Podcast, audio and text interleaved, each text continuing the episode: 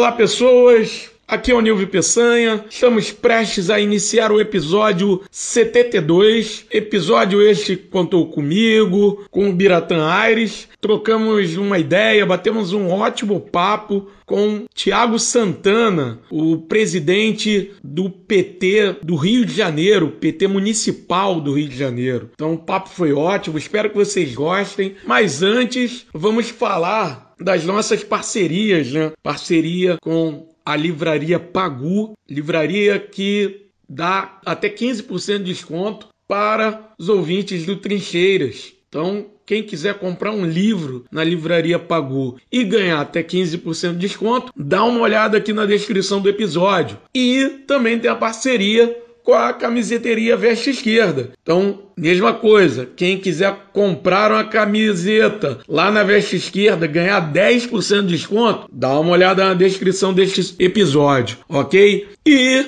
aquele e aquela que sentirem Marx tocando no seu coração para dar aquela ajuda ao Trincheiras da Esbórnia, tem o nosso Trincheiras Pix. Pode contribuir com qualquer valor, a gente vai agradecer imensamente, beleza? Até porque esse é um podcast periférico e a gente precisa, né? E temos também as nossas redes. Quem quiser entrar em contato com a gente, tem o Twitter, tem o Instagram, tem nosso e-mail, trincheirasdaesborne.gmail.com. Tem Twitter, tem Instagram. Entre em contato com a gente, ok? Vai ser ótimo interagir com vocês. E sem mais delongas, vamos ao episódio. Beijo no coração. Sigamos.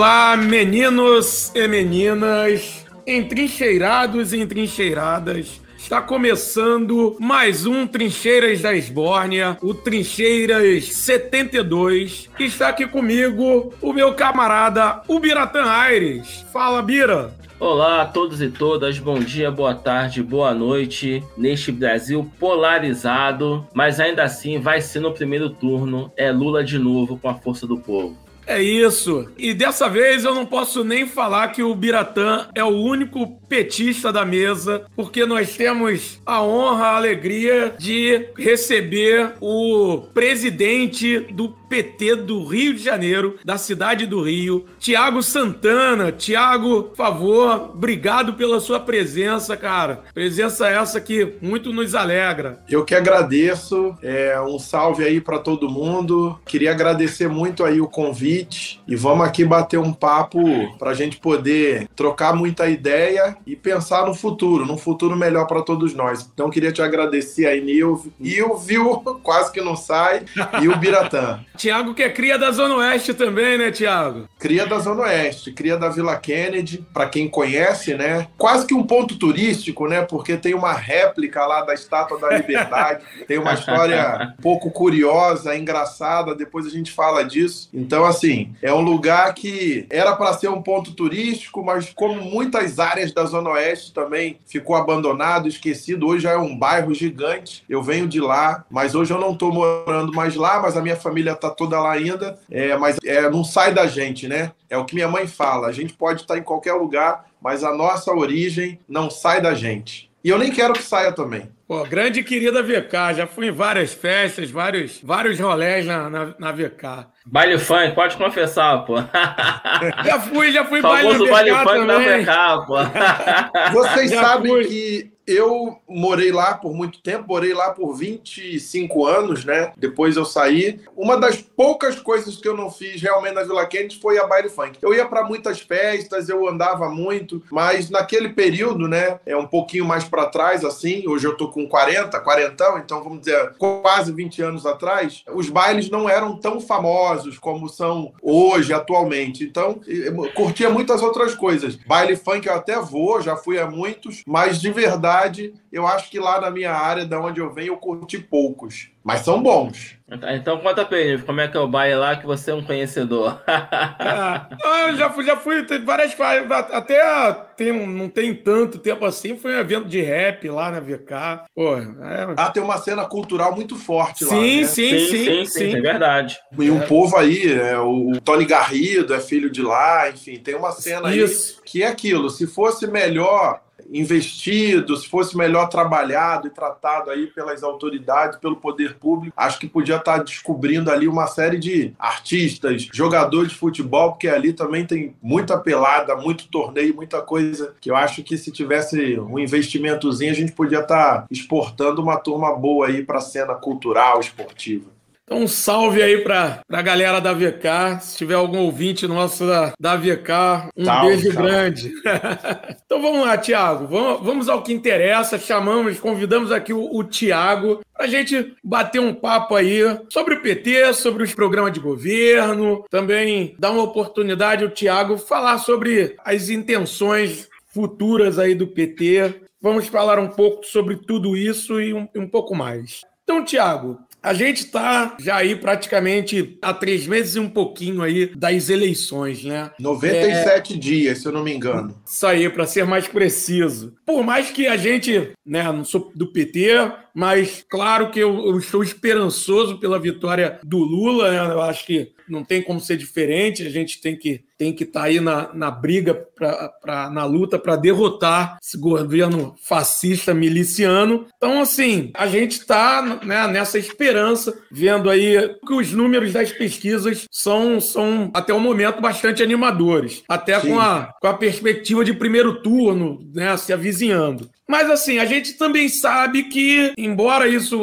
esteja sendo apontado, a gente sabe que a, a luta não está ganha e também não vai ser tão fácil como aparenta, né? Pelo, menos não pode não, ter, não ser tão fácil porque a eleição né, com a extrema direita ela tende a ser muito suja, tanto virtualmente como até talvez fisicamente, né, falando. Então Sim. assim, eu quero abrir com a pergunta assim: o partido e a militância eles estão preparados para essa, para essa eleição? Vocês já estão preparados? E como vocês estão se preparando para essa eleição e tudo que pode envolver essa eleição? Toda essa sujeira que pode envolver essa eleição? Olha só, o Nilvio e o Biratã. É, primeiro, e quem está nos ouvindo, né? É, não existe eleição fácil e eleição ganha. Isso é um Sim. ensinamento da política. É, eu acho que é uma pré-requisito, né, para você entrar numa disputa. Ninguém entra numa disputa de salto alto e o que o PT não tem é salto alto. É, o PT tem 42 anos de existência, é um partido muito consolidado, um partido forte, que já sofreu de tudo, já também passou por muitas adversidades e também conquistou muitas coisas, coisas positivas, coisas boas. E eu acho que o lugar do PT na democracia brasileira, na cena política é, da América do Sul e da, do mundo, está é, tá muito colocado. Né?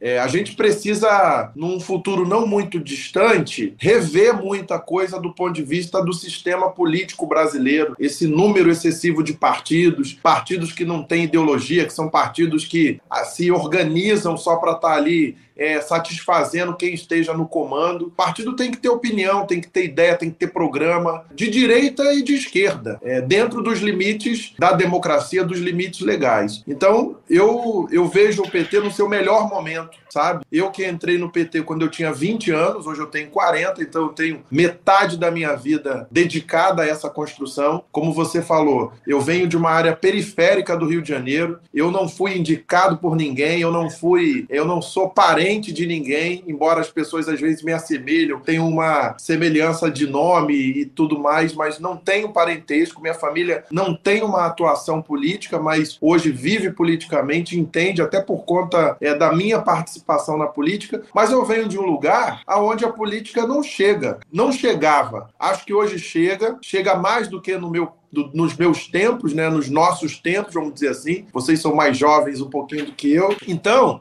o PT me despertou uma, um interesse político. Né? Imagina, um jovem da Vila Kennedy há 20 anos atrás, a Vila Kennedy passando por muitas dificuldades, não tinha internet, o interesse era um interesse muito, né, de busca mesmo ativa. E eu sempre falo isso, o PT eu acho que me deu uma oportunidade, porque se a gente for medir por via de regra perfis parecidos como o meu, naquele tempo, hoje eles estão aí na expectativa de conseguir emprego, né? Muitos já têm família e com famílias que certamente estão passando por dificuldade por conta desse desgoverno que está dirigindo o país. Então eu acho que o PT me deu essa oportunidade de ter um conhecimento, uma experiência. O PT é um partido muito consolidado, muito forte nas suas ideias, nas suas posições, não quer ser mais do que ninguém, mas quer se apresentar como um partido diferenciado. Eu até brinco que a gente está ali um pouco dentro da linha do Salgueiro, nem melhor nem pior, apenas diferente. E aí, nós chegamos nessa eleição, passando tudo que a gente tem passado nesses últimos anos, fora do espectro democrático, né? O golpe que nós sofremos, que a Dilma sofreu, a perseguição ao Lula, a prisão indevida, a criminalização do PT e da política como um todo. E mesmo depois de tudo isso, o PT se reergue Claro, a gente fez um debate interno, a gente reviu muitas coisas, não fizemos essa autocrítica que a imprensa e até os nossos algozes queriam, mas nós fizemos sim uma revisão interna de estratégia, de tática, que inclusive permitiu que, por exemplo, eu me tornasse presidente do PT da segunda cidade mais importante do Brasil. É, se a gente for olhar para trás, nesses 42 anos do PT, não era assim. Né? Os presidentes, embora nosso, nosso sistema de escolha ele é democrático, todos os filiados participam, mas antigamente esses eleitos eles eram muito mais escolhidos a partir de vontades de pequenos grupos. A minha eleição, ela foi sim um movimento espontâneo da militância que sabia que a gente precisava renovar para dar conta dos desafios que estavam colocados. E o grande desafio que a gente vai ter agora é esse: é de disputar essa eleição contra o que há de pior no Brasil que se constituiu fora da política, porque Bolsonaro, a turma dele, essa proposta dele é ante tudo e antidemocrático, inclusive. Então, esse, esse é o nosso maior desafio o maior desafio histórico do PT é fazer essa eleição pensando no futuro do Brasil, não no nosso interesse particular. Tiago, aproveitando essa sua fala, você falou que está há 20 anos no PT. Eu lembro que na eleição de 2002, o PT elegeu 91 deputados federais e nessa última 55, né, em 2018, uma queda considerável. E você, como é cria da Zona Oeste, né, a gente vendo os números da eleição, percebe que o PT perdeu muitos votos na Zona Oeste, Baixada, São Gonçalo nos últimos anos. É, votos principalmente parlamentar as eleições majoritárias, o Lula, quando foi candidato, a Dilma até foram muito bem votados. Mas para a eleição parlamentar, o PT perdeu muito é, qual está sendo a estratégia do partido para ganhar terreno nessa região que nas últimas eleições, até mesmo com a, com a companheira Dilma, foram regiões que elegeram majoritariamente deputados com perfil do Centrão. Qual está sendo a estratégia do PT, particularmente no Rio de Janeiro, e se você tiver informação em nível nacional, para poder recuperar uma parte desse terreno? A gente precisa olhar esse último período, né? Porque antes da eleição do Lula em 2002, eleição que eu fiz lá no auge da minha juventude, por isso eu faço um paralelo daquele tempo e desse tempo, que os desafios eles meio que eles voltaram, né? Porque antes de 2002, os votos do PT eles eram votos concentrados nos grandes centros, nas capitais. Quando a gente ganha a eleição, né, em 2002, por conta do governo também e por erros eventuais, os nossos votos eles se espalharam e avançaram para os, entre aspas, né, os municípios mais distantes, os ditos grotões, né, pela distância, em regiões que o PT não tinha voto, não tinha vereador, inclusive. De 2002 para cá, por tudo aquilo que aconteceu, nós perdemos muito, tanto nos grotões, nessas cidades mais distantes distantes e, e tal, quanto nas capitais, por um processo de ataque direto, de desconstrução. A meta agora é, obviamente, eleger o Lula, numa condição que o projeto Lula não é um projeto exclusivo do PT, tem que ser um movimento para a gente poder fazer frente ao bolsonarismo. Então, essa é a nossa contribuição geral que o PT quer dar para o Brasil, né, para a gente avançar essa condição triste que a gente vive hoje. Agora, a nossa condição particular, enquanto um partido como todos os outros, é fazer bancada para a gente aumentar o nosso tamanho, para a gente, obviamente, também dar sustentação ao futuro governo Lula. O desafio que a gente tem para fazer isso é o que aconteceu internamente dentro do PT agora nesse último período, o que me levou a me tornar presidente. É renovar, é trazer pessoas novas, é entender que o eleitor ele está se atualizando, é entender que o momento está é, também diferente. Nós estamos aí vivendo os tempos com mais interação tecnológica através das redes sociais. Então não basta só a gente ser de esquerda. A gente precisa ser de esquerda, mas também identificar as questões mais de foro íntimo, né, de grupos sociais que se estabelecem hoje no país. Então a gente precisa ter muito candidato jovem. A gente precisa sim entrar no debate sobre é, uma sociedade antirracista. Precisamos apostar muito em candidatos pretos e pretas. Precisamos falar com as pessoas com deficiência nesse país que são esquecidas, invisíveis e abandonadas. Nós precisamos ter gente que represente. Aqui no Rio nós já tivemos a nossa vereadora Luciana Novaes e depois dela, que não se reelegeu, não teve mais ninguém na Câmara dos Vereadores que se elegesse é, representando essa pauta. E olha quantas pessoas com deficiência existem no Rio, no Brasil. É, então, é, é dessa maneira que eu acho que a gente consegue avançar para recuperar essa nossa essa é, expectativa eleitoral que a gente tem, né? Porque ao tempo que o Lula é bem avaliado e está bem posicionado nas pesquisas, naturalmente os candidatos do PT também podem ser. Mas para isso a gente tem que ter uma estratégia, que é o que a gente está tentando fazer agora, renovando e entendendo que a sociedade mudou, se modernizou e nós precisamos também estar tá modernos, antenados para esse momento, para discutir todas as pautas, se organizar em todas as regiões. Tiago, eu vou aproveitar que você, durante a sua resposta aí, acabou tocando no assunto aí da, da questão da representatividade, para falar dela, né? Falar dessa questão, que ela inclusive está presente no, no programa de governo do PT, foi apresentado agora há pouco tempo. E aí eu queria saber de você, que assim, PT fala ali em ampliação da representatividade, gostaria de saber de você se há também uma preocupação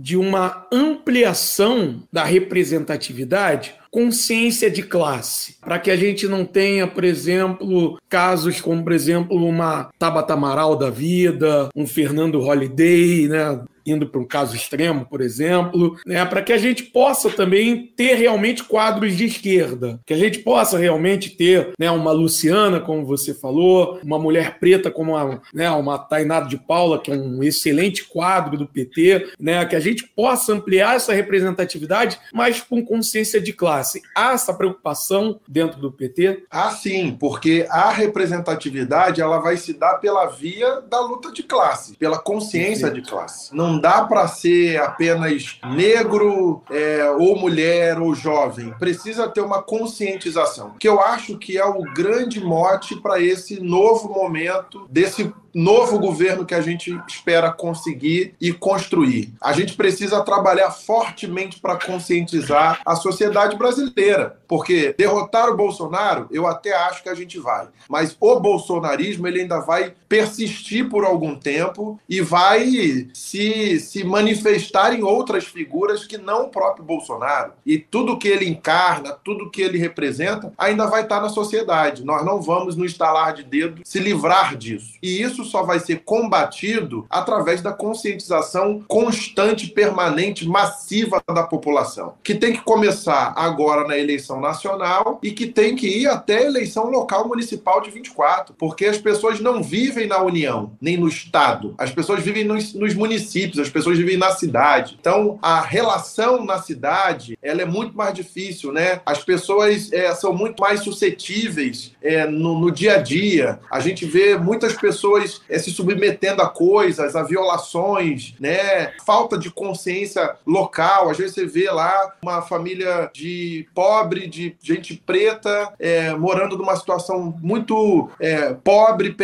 paupérrima, sendo levada pela falta de consciência de classe a votar em pessoas que contribuem para aquela condição da qual elas vivem. Então, é, é, a consciência e a luta de classe é fundamental. E a nossa é, formação e o nosso processo se dá através disso. Os comitês, eu acho que a gente vai. É, o, o, programa de governo, ele é determinante. Mas quem vai fazer o programa de governo, quem vai ter que dar a linha é o povo. Por isso o Lula tem dito que ele precisa ser presidente para fazer mais e melhor. E a nossa democracia, ela não pode ser só representativa, ela tem que ser participativa. Se nós não construirmos uma governança que garanta ao povo a participar, através de plebiscitos, através de consultas populares, através de comitês validadores de políticas públicas locais, a gente corre risco ainda de, de sofrer um novo golpe. É, essa sanha golpista não vai acabar. Então, a representatividade, ela se dá via a consciência de classe, não se dá de forma separada, para até a gente é, não ter mais situações como você está falando, Tabata Amaral e até o que o Bolsonaro fez. Ele, de uma certa forma, até contribuiu com o tal do Hélio Negão, com Damares, Sim. com pessoas é, que desconstroem toda uma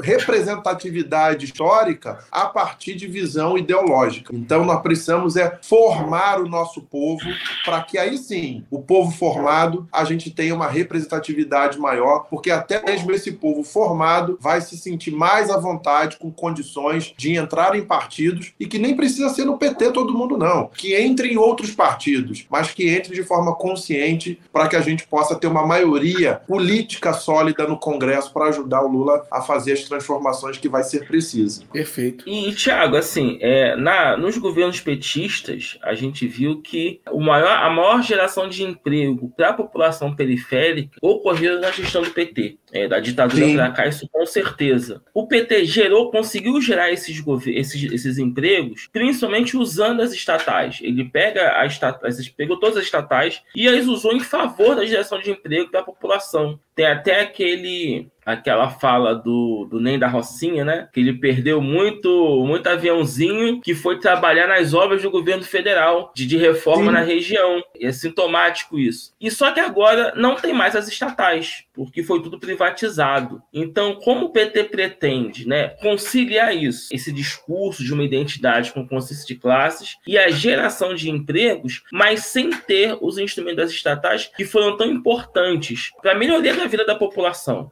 Olha, eu acho que, e aí recuperando um pouco do que a gente estava falando, de representatividade. A representatividade ela está dentro de um projeto que é ter uma maioria parlamentar consolidada para ajudar o Lula a governar. Porque se a gente não tiver isso junto, a gente vai ter muita dificuldade. E a maioria parlamentar com representatividade social, ela tem uma finalidade, que é desmontar toda essa condição de destruição do patrimônio e da soberania nacional. Porque é isso. Esse projeto que começou com Temer e Bolsonaro está dando continuidade é para desmontar o Estado brasileiro. Né? As estatais vendidas assim por, por preço de banana é sem propósito. Não era nem com fins lucrativos, era para desconstruir mesmo. Essa tese de que o Estado está inchado. O Estado está inchado, na visão deles, porque eles não precisam do Estado. E não é que o Estado esteja inchado, o Estado precisa funcionar. O Estado brasileiro, é o Brasil é um país continental. Então a gente não vai ter um Estado do tamanho é, da França ou coisa parecida. A gente precisa ter uma governança que a máquina estatal ela funcione. E era verdade. O que o Lula fez e a Dilma foi disputar cada menino do, de,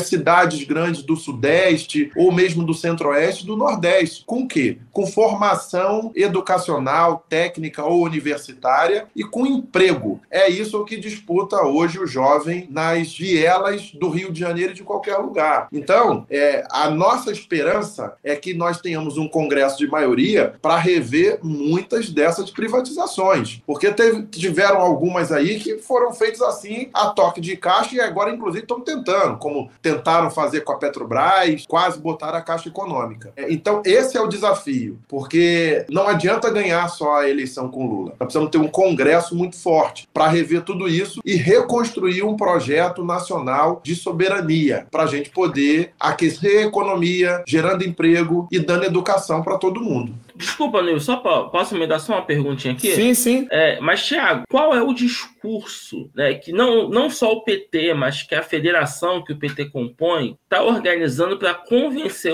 esse eleitor que nesse momento já está disposto a votar em Lula, mas em votar também em, em candidatos e candidatas comprometidos com esse projeto. Porque não precisa ser do PT, que tem o PSB, é, o PSB que é do vice, o, o PCdoB, o PV, o próprio PSOL, que está apoiando o Lula. Votar em gente que realmente vai contribuir. Qual o, o discurso que o PT e a federação estão preparando para isso? O Lula já disse isso, né, de forma ainda é, inicial, mas isso vai ser muito aprofundado é, na campanha. É que não adianta só votar no Lula, precisa votar nos candidatos da federação, dos partidos aliados. Nós precisamos ter uma base consolidada, sólida, de pelo menos 250 deputados. Se a gente voltar no passado, pudesse voltar no passado, como vocês disseram, em 2002, o PT, por conta da ascensão de Lula, bateu 91 vereador, é, deputados. É, hoje, transportando para a nossa realidade, adaptando para é, a condição da federação, num, num, processo, obviamente, meio que de achismo, né? Porque a gente não pode afirmar, mas de leitura e prognóstico, a perspectiva é que a gente também faça uma votação forte, grande. E aí, esse é o discurso. O Lula vai falar sim sobre isso na campanha. É, de que precisamos e é preciso eleger os deputados e deputadas vinculados a esse projeto, porque senão ele não vai dar conta. E eu acho que minimamente há uma conscientização do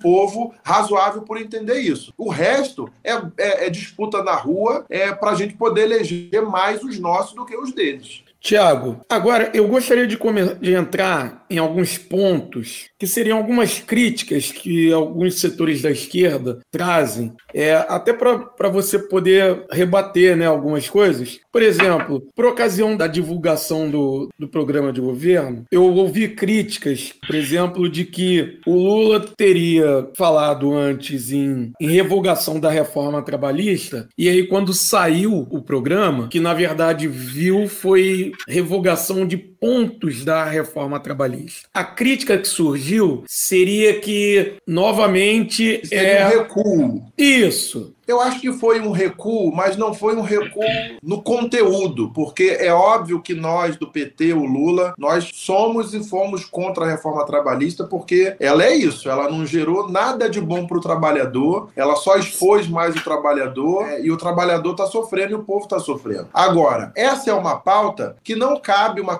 do presidente da República. Então, Sim. o recuo está muito dentro da estratégia do que a gente precisa acumular no Congresso, porque se o Lula dissesse que ele iria revogar a reforma trabalhista e se nós não tivermos maioria no Congresso, ele vai estar tá fazendo uma promessa falsa e ele também vai estar tá criando um problema que ele não vai conseguir administrar. Então eu acho que foi um recuo muito mais na estratégia do método do que do conteúdo. Nós só vamos conseguir fazer essas revisões de reforma trabalhistas, privatizações e de tantas outras maluquices que esse governo tem feito e o Temer também iniciou com um Congresso forte de maioria do nosso campo. Por isso, o programa de governo tem que estar muito atrelado. É, mas é óbvio que, por acaso, se a gente não conseguir ter a maioria no Congresso, nós vamos ter que criar políticas compensatórias para poder fazer o que tem que ser o fundamental, que é dar emprego para o povo. Porque o que a reforma trabalhista fez foi permitir que o povo não tenha emprego e quem já tinha está pagando hoje, recebendo muito menos e trabalhando muito mais sem direito nenhum. Então, assim, é, é, o comando do PT, da campanha do Lula, já vislumbra a, a possibilidade de ter que agregar de 100 a 150 votos de deputados com perfil de centrão no possível governo Lula. Isso é o que está no horizonte do PT, caso não consiga eleger essa maioria, se não. o PT está consciente quem, disso. Quem virá presidente, eu espero que seja o Lula, com maioria ideológica da sua bancada, é, ou não, vai ter que governar com aquele Congresso. O Lula já governou com esse centrão. Eles estão aí, são os mesmos, inclusive. Mas a gente lembra e sabe que no tempo do Lula não tinha orçamento secreto, não tinha essa pressão e essa esculhambação que o centrão faz com a instituição, que não é o Lula e a Dilma, mas é a instituição Presidência da República Não tinha nada disso. Tinha o cumprimento do Pacto Federativo das relações institucionais, o que cabe a um e cabe a outro. O que eu estou falando é que nós temos que trabalhar para garantir ter uma maioria ideológica, uma maioria ideológica que vai, se o Lula e o governo construírem uma tese de que dá para fazer a revisão da reforma trabalhista, criar uma outra política de trabalho e que precisa passar no Congresso, a gente vai ter maioria. Agora, se não tiver, a gente vai ter que governar com o Congresso que tiver, porque é o povo que escolhe. Por isso aquele processo, quem estava falando que a eleição precisa despertar uma consciência no povo, porque a gente sabe, né? Vocês conhecem a Zona Oeste aqui do Rio, que conhece o Rio. Eu conheço também muita gente que diz que vai votar no Lula, que não aguenta o Bolsonaro, mas vai votar no deputado lá, o deputado que troca Sim. voto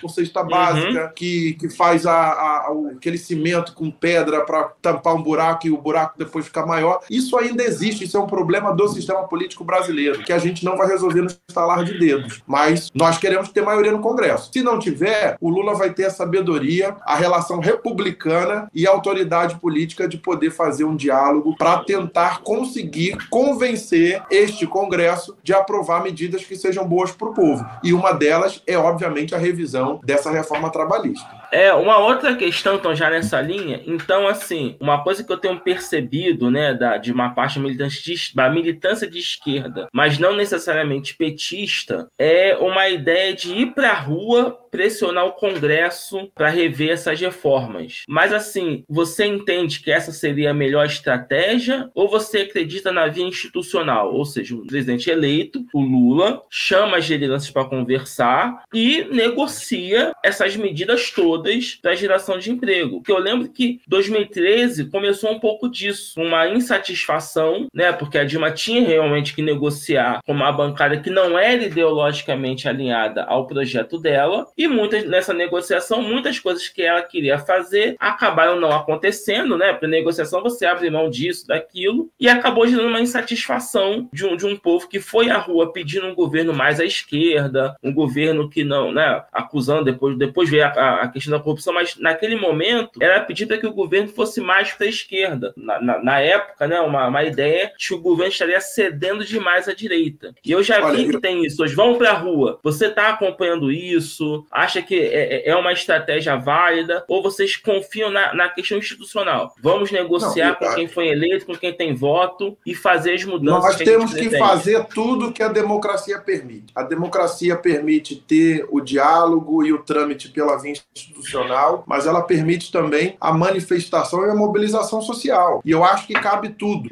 2013 foi um processo diferente. 2013 foi o start do golpe que aconteceu no país por vias de vários interesses. Mas ali naquele momento, eu não estou dizendo que o povo que foi para a rua estava errado. Pelo contrário, o povo estava exercendo o seu direito, o que era muito bom. E que se aquilo se mantivesse antes e durante ou até agora, talvez nós não tivéssemos o Bolsonaro. Mas não daquele jeito, porque o que, que faltou? Faltou naquele momento linha política faltou a luta de classes. Porque a gente via Havaiana, a gente via Habibs, a gente viu um monte de empresa que depois a gente soube que essas empresas apoiaram Bolsonaro e Temer com essa ondinha de vai pra rua. Por quê? Porque já queriam desgastar o governo da Dilma, que era, sim, um governo que estava tendo dificuldade de relações. Porque as pessoas não são iguais. A Dilma não é igual ao Lula. É, e as pessoas que compuseram o governo da Dilma não são as mesmas que compuseram o governo do Lula. Então, nós entramos num processo estéreo de não estar conseguindo falar para dentro e falar para fora. E aí montaram uma arapuca que a gente caiu. Foi o que aconteceu. E por que, que eu acho que aconteceu aquilo, que é o que a gente não vai deixar acontecer agora? O PT, naquela época, estava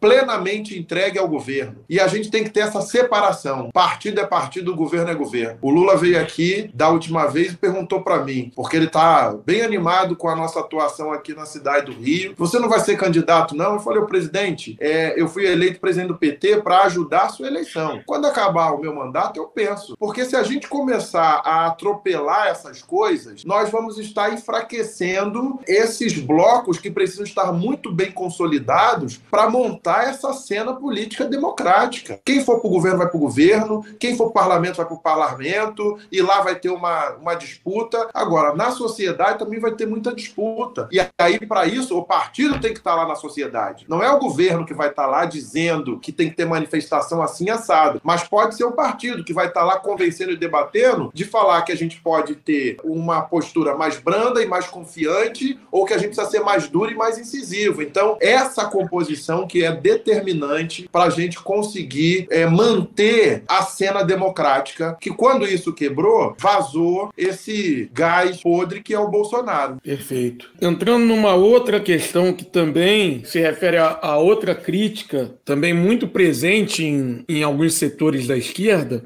a questão da GLO durante o governo Lula, né, que foi a questão, inclusive, da presença do Exército é, na maré e aí eu gostaria de, inclusive, de, de, ouvir de você, né, sua opinião sobre isso, você que é um homem preto, veio de uma favela e tal. A crítica é essa, né? Ah, o PT colocou o exército na favela. O Temer colocou, mas o PT também colocou. Qual o seu posicionamento diante disso? E o que, que a gente pode esperar no futuro governo Lula? Só emendar essa pergunta do Lula. E aproveita e fala também de qual a relação que o PT pretende ter com os militares. Sim. É, boa, boa. A pauta da segurança ela é muito importante. Inclusive, é uma, uma questão que o PT, o Lula, né, a nossa federação, o nosso bloco precisa está disponível, disposto a debater e entender, porque é ainda um segmento hoje consolidado ali no bolsonarismo, por essa fake news que o Bolsonaro criou também, de que a esquerda defende bandido Sim. e por aí vai. É, mas nós nos afastamos do debate sobre segurança, porque é isso, a gente vem de favela, vem de favela, é, e não é verdade que o favelado, o periférico, ele gosta de ter o seu direito cerceado, ele não gosta, é, ele não acha acha bonito o traficante na porta dele, mesmo aquela historinha, ah, porque o traficante é o cara que mora ali, que é filho da fulaninha, tudo bem, isso é uma realidade, mas é uma forma de opressão, compromete, as pessoas não querem aquilo para os seus familiares, para os seus filhos e coisas do tipo, então o povo da favela, o povo pobre, quer ter o mesmo direito de segurança que o morador de classe média ou de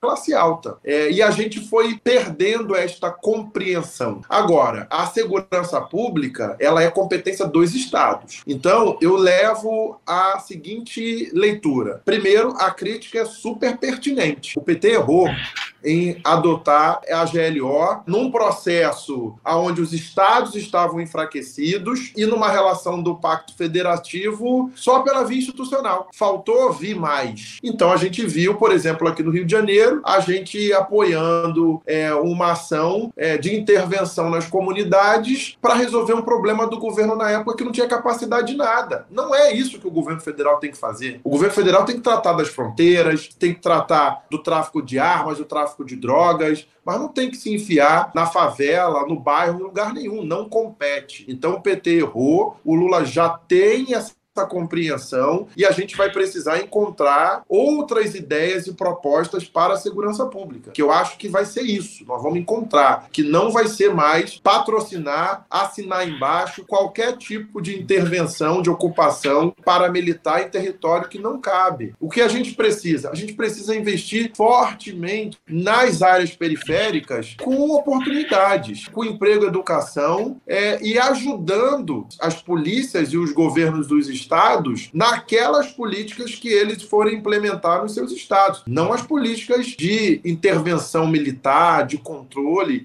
ou mesmo de genocídio, né? Coisas que acontecem muito por aí, mas políticas que sejam de prevenção, de formação, que ajude a rever, inclusive qualificar as polícias. Então, esse tem que ser o espírito e o caminho que a gente precisa adotar. Qual é a relação que o PT vai adotar com os militares? A relação institucional. Militar militar não é para estar tá fazendo o que está fazendo agora. A primeira delas é não ter militar ocupando cargo no, na esplanada dos ministérios que não cabe. No tempo do Lula e da Dilma foi o tempo onde as três forças mais tiveram estruturação e autonomia, sem precisar ter militar sendo secretário da Casa Civil ou da Secretaria-Geral ou de não sei outras coisas, porque não compete, é uma coisa aqui, outra coisa acolá. Mas nós respeitamos as Forças Armadas, só queremos e vamos fazer com que todo mundo cumpra a Constituição. Não dá para ter integrantes das Forças Armadas participantes desse conluio golpista que existe, existiu desde Temer ainda se mantém com Bolsonaro, atacando um Supremo, atacando instituições ou coisa do tipo. Isso firmemente e fortemente o Lula já disse e vai fazer. Interessante, é até porque eu lembro que quando o governo do PT colocou as Forças Armadas aqui no Rio de Janeiro, foi já para o Pan-Americano de 2007.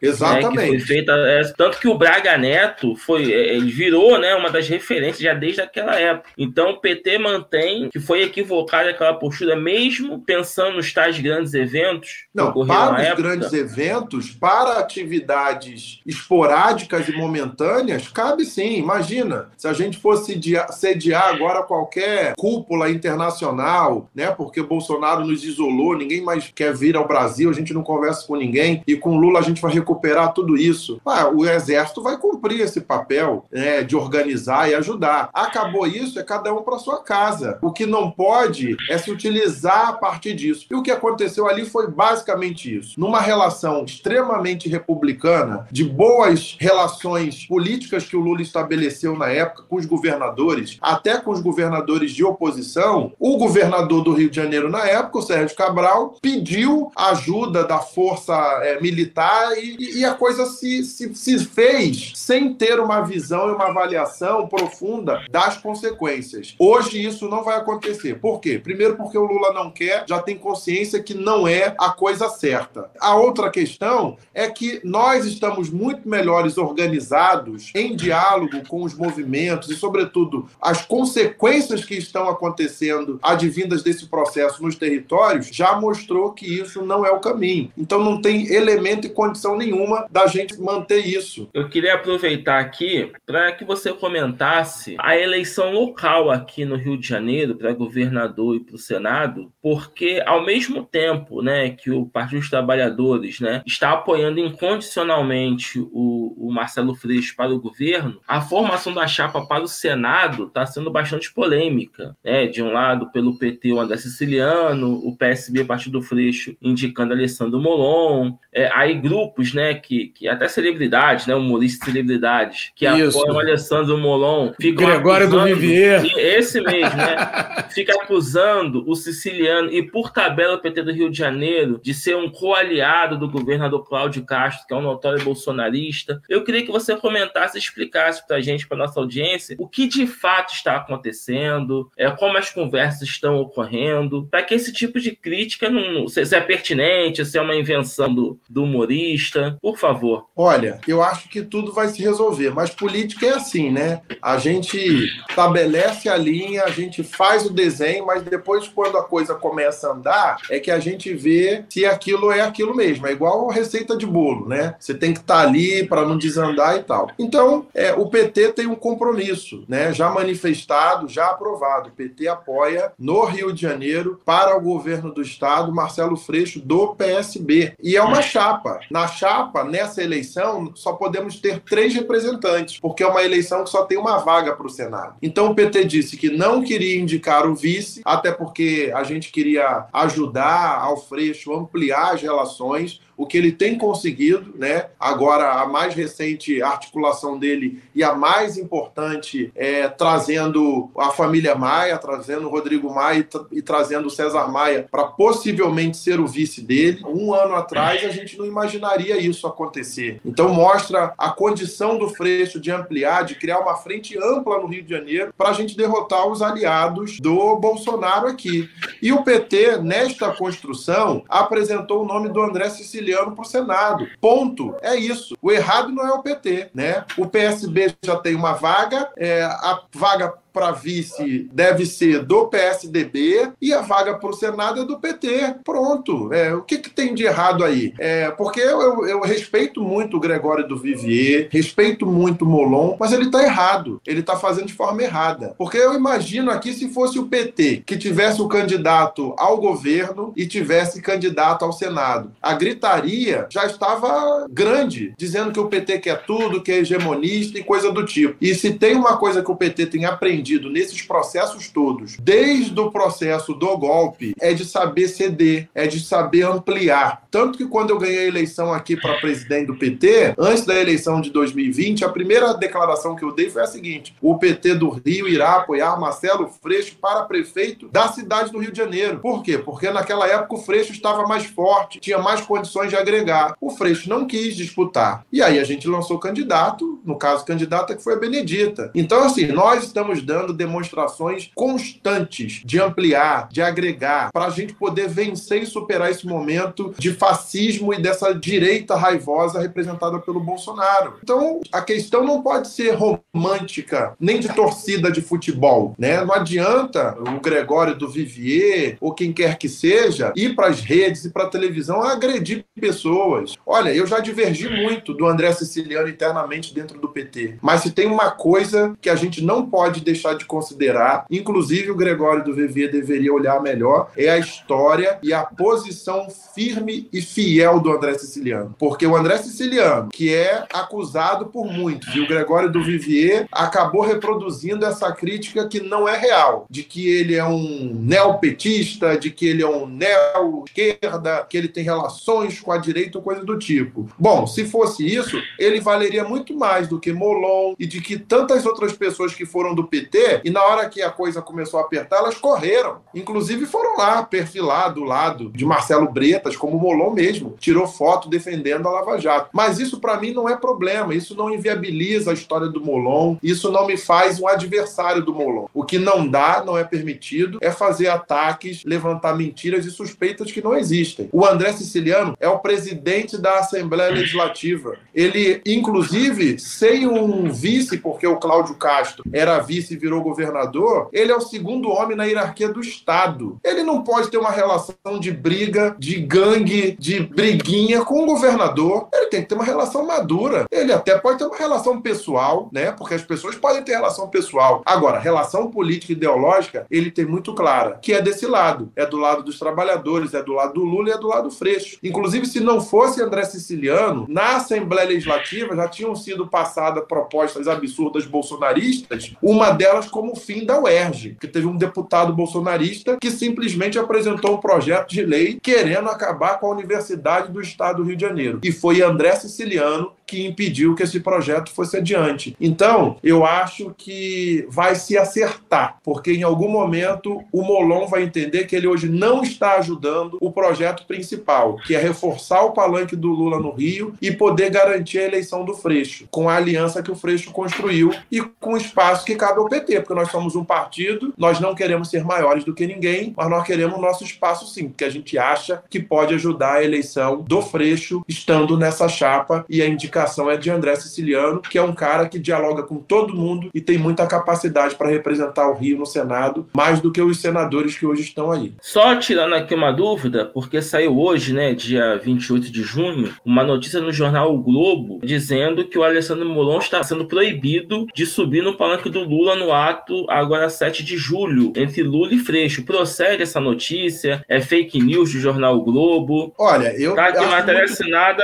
por Gabriel Saboia aqui do eu jornal vi, Globo. eu vi a matéria, mas eu acho difícil, né? O Molon é muito importante para esse projeto. Ele é do PSB, o partido que vai indicar o vice, o partido aqui que tem um candidato a governador que a gente está apoiando. Ele é deputado federal. Jamais o PT iria é, proibir ou expulsar. Nunca mas o que vai isso. acontecer, o que vai acontecer neste ato é a apresentação da chapa do Lula no Rio de Janeiro. A chapa do Lula é Lula, Marcelo Freixo governador e André Siciliano senador senador. O Alessandro Molon ele é deputado federal. Ele vai poder estar tá lá, vai poder falar sobre ele enquanto deputado federal. Agora, o candidato do Lula é André Siciliano, senador, e que vai ser justamente esse ato público para a gente poder dialogar com a nossa militância. Entendi. Tiago, para a gente começar a encaminhar já para o final, até para a gente não, não se prolongar muito, até porque você já e até tá para poder voltar outra bem cansado. Esgotar Isso, tudo agora. com certeza. Seguinte seguinte, uma das coisas que a gente, analisando esse período aí nefasto, né, Temer e Bolsonaro, esse, esse período de perdas né, de, de, direitos e tudo mais, a gente percebe que foram, foram muitas perdas, né? Foram muitas perdas, e, e, a impressão que a gente tem é que foram muitas perdas e perdas num período muito breve. É como se a gente tivesse demorado um bom tempo para a gente conquistar uma série de coisas num período breve a gente perdeu muita coisa. Então, assim, é. E aí a impressão que fica é que a gente teve muitos avanços no governo PT, mas faltaram mais mudanças estruturais durante o governo PT. E aí eu gostaria de saber se você concorda com isso e se você concorda, eu gostaria de saber assim, quais seriam essas mudanças o PT de repente está planejando para um futuro governo. Veja, eu acho sim que nós fizemos muito, mas nós não fizemos tudo. Isso é fato, uhum. mas nós fizemos muito. Fizemos mais mais do que todos eles outros anteriores aos tempos do PT. É, e agora, nesses sete anos de Temer e Bolsonaro, eles estão conseguindo queimar todo esse pouco que a gente fez. Então, acho que a gente volta, esperamos voltar, vamos trabalhar para voltar, com a responsabilidade de olhar para trás, para o agora e para frente recuperar políticas é, estruturantes, mas também apostar muito num projeto que em quatro anos possa criar uma, um processo de aceleração na educação, no meio ambiente, na geração de emprego e renda, na própria economia, na representatividade também, porque essa é a constituição é, de, de um país e de uma governança que, que leva em consideração o tamanho do Brasil. É, é, por exemplo, nós avançamos muito na política de é, igualdade de gênero ou é, equidade racial também mas ainda é pouco. Nós não queremos, eu falo por conta própria, é, mas no meu lugar de fala, eu não me satisfaço, e eu posso estar falando aqui certamente em nome da grande maioria dos negros e negras do país, nós não se satisfazemos mais em ter só uma secretaria de política para negro. Não. Nós queremos ter mais ministros negros. Nós queremos ter uma mulher ministra da educação negra. Nós podemos ter um ministro da economia negro. Nós podemos ter várias ministras mulheres. Olha o que está acontecendo nesse florescer, né, aqui da América Latina. É o Chile, agora a Colômbia. Coloca pra gente a responsabilidade. Eu tô adorando, eu falo isso pro, pro PT nacional. Porque nós do Brasil não podemos fazer diferente. Nós não podemos Sim. chegar com um governo só com a cota de mulheres, só com a meia dúzia de negros. Não.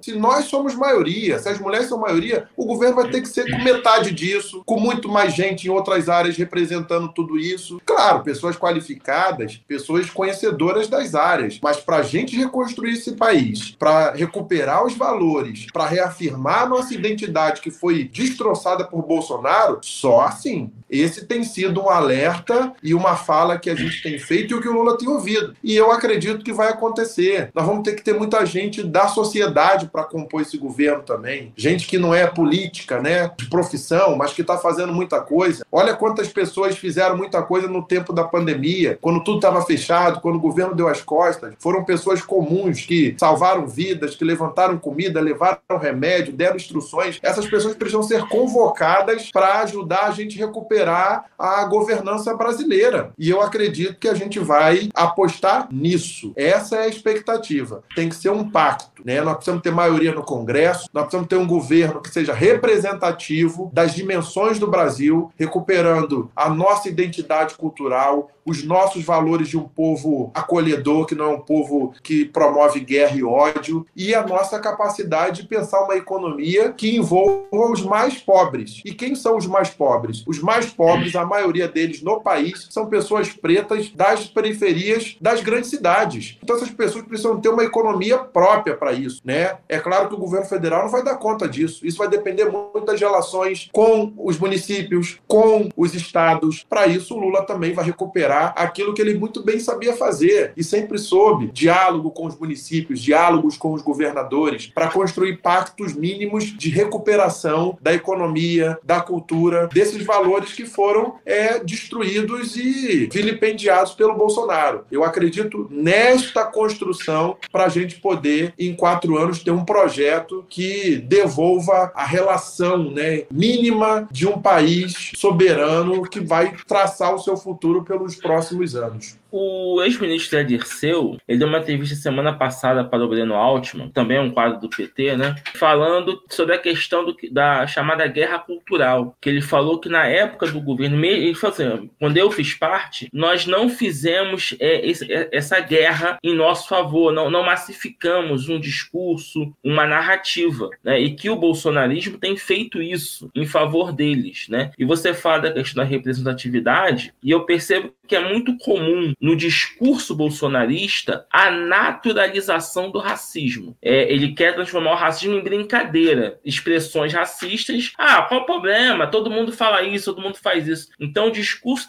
bolsonarista passa a ideia de que no Brasil o racismo seria algo consuetudinário, tá ali feito, tá na sociedade e ponto você não precisa bater nisso. Né? Ou seja, Sim. você pode ser racista e ter orgulho disso. Então, é assim, primeiro, você concorda com o ex-ministro Dirceu de que o PT pecou em não ter sido mais incisivo no discurso e como atacar esse discurso bolsonarista. Porque, de fato, muitas pessoas naturalizam o racismo no Brasil e quando a gente fala da luta antirracista né, e, e condena expressões, essas pessoas se ofendem. E quando eu falo pessoas, são pessoas da classe trabalhadora que estão na periferia, pegando o trem lotado, indo à igreja aos domingos. Não estou falando da elite bolsonarista. Como o PT chegar a essas pessoas? É, eu concordo com o Zé, mas a gente tem uma parcela de responsabilidade muito grande. É, eu falo, o PT é um dos maiores partidos. Quantos negros eram dirigentes? Nesse tempo, inclusive, que o Lula foi presidente, que o Zé foi dirigente do PT, poucos. A gente está hoje trabalhando para garantir mais espaço, mas a gente já podia estar fazendo isso há muito mais tempo. As mulheres, né?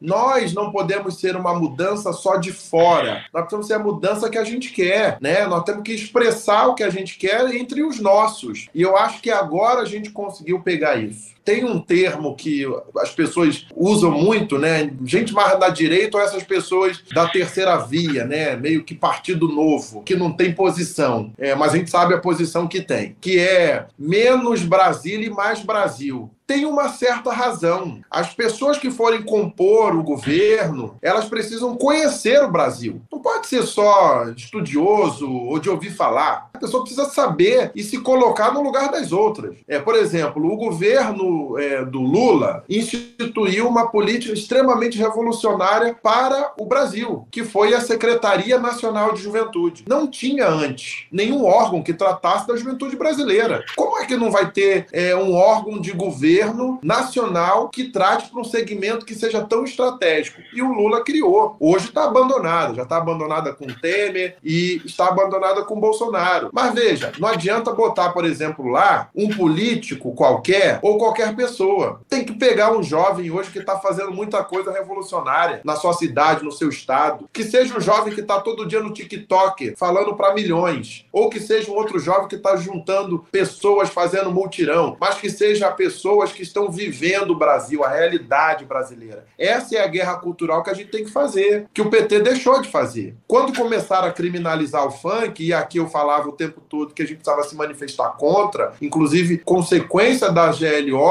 e o que a GLO fez foi isso: foi instituir um estado de sítio nas comunidades para não ter trabalho, porque achava que funk, manifestação cultural, tudo isso era manifesta é, utilizado por interesse do tráfico, coisa do tipo. Poderia até ser, mas o Estado podia entrar ali e apartar aquilo e extirpar qualquer tipo de uso de outro interesse dessa manifestação cultural hoje que é, reúne uma multidão de jovens, que gera expectativa, porque tem jovem fazendo cultura através do funk, coisa do tipo. Então, assim, a gente já teve essa oportunidade, não fez. E não podemos perder ela de novo agora. A disputa cultural, ela é determinante para a gente construir esse Brasil do amanhã, porque a gente ficou no hiato, que é um hiato onde a população, sobretudo a mais jovem, foi bombardeada com fake news em coisas tipo essa. Ah, são brincadeiras, são expressões, são dia a dia. Isso aí não quer dizer nada. Mas esse não quer dizer nada, isso dá um start e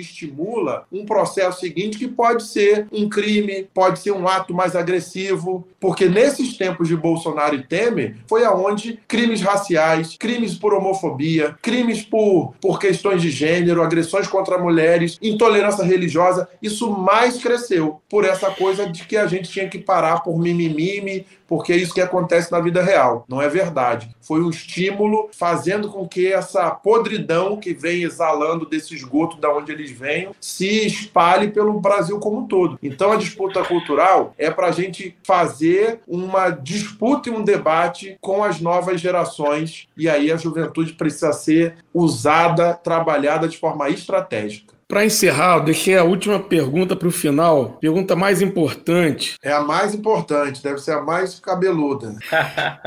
De repente, se você não tiver a resposta, você estará né, em breve aí com o presidente Lula. Pode levar para ele. Perguntar o seguinte: já tomara com a, com a eleição dele, se o preço da carne já vai cair em janeiro para a gente poder fazer um churrasco digno com a prisão do Bolsonaro. se isso vai ser possível. Eu acho que essa é a pergunta de milhões, né? E que todo mundo é, desejava fazer ou espera uma resposta positiva. Mas a gente sabe que, primeiro, nós vamos comemorar sim a vitória do Lula e queremos comemorar a prisão do Bolsonaro. É, como a gente diz, né? Eu já tenho até a roupa para ir. É, mas eu não sei e eu não acho, né? Verdade que a gente já vai estar tá podendo estar tá comprando a carne, a cerveja mais barata. Eu vou fazer uma dívida, porque essa é uma dívida que é vale isso, a pena. É isso, né? com certeza. se endivida aí com tanta coisa. Essa é uma dívida que vale a pena ser feita, então eu vou fazer, deixar de comer aquela carne mais dura para pegar um filézinho mignon e, e, e, poder beber uma cervejinha melhor, porque tá difícil, né, aquela mais barata nos rolês. Mas seria ótimo que se fosse automático. A gente sabe que não vai ser. Mas pode ser se a gente conseguir fazer muito do que a gente conversou aqui hoje, que eu acho que o Lula tem sim essa capacidade de estabelecer esses eixos, de apresentar esse projeto que recupere tudo isso que foi destruído. A gente ter maioria institucional, a gente ter maioria social, base política social, a gente ter consciência de classes, a gente ter um governo que retrate a cena social, cultural, regional desse Brasil, ter muita gente qualificada e ter o povo acompanhando e fiscalizando. Se a gente juntar tudo isso, não vai ter golpe certo, não vai ter um cabo e um, um carrinho para fechar STF, não vai ter nada, porque eles vão encontrar um país sólido, com as instituições funcionando e a democracia em pleno vapor. Aí eu acho que sim, depois da eleição da posse do Lula, nós vamos ter um primeiro Réveillon regado. Aí esse vai ser um Réveillon que a gente só deve parar depois do carnaval. Mas é isso é o que a gente quer. Isso aí, vai ser ótimo. Ó, Tiago, pô, agradeço de coração sua Excelente presença aqui. papo. Pô, o papo foi ótimo. Eu que agradeço, E- gostei muito. E, pô, já fica o convite para você voltar aqui, quem sabe, para analisar, pra gente analisar aí o, o Futuro início do governo primeiro. Lula. É, o primeiro do mandato Primeiro do ano de governo Lula. É isso. À disposição. Só convocar que eu tô aí. Pô, isso aí. Obrigadão mesmo, Cara, Thiago. obrigado Um mesmo, abração, cara. pessoal. Um beijo a todos e todas que nos acompanharam. Até a próxima.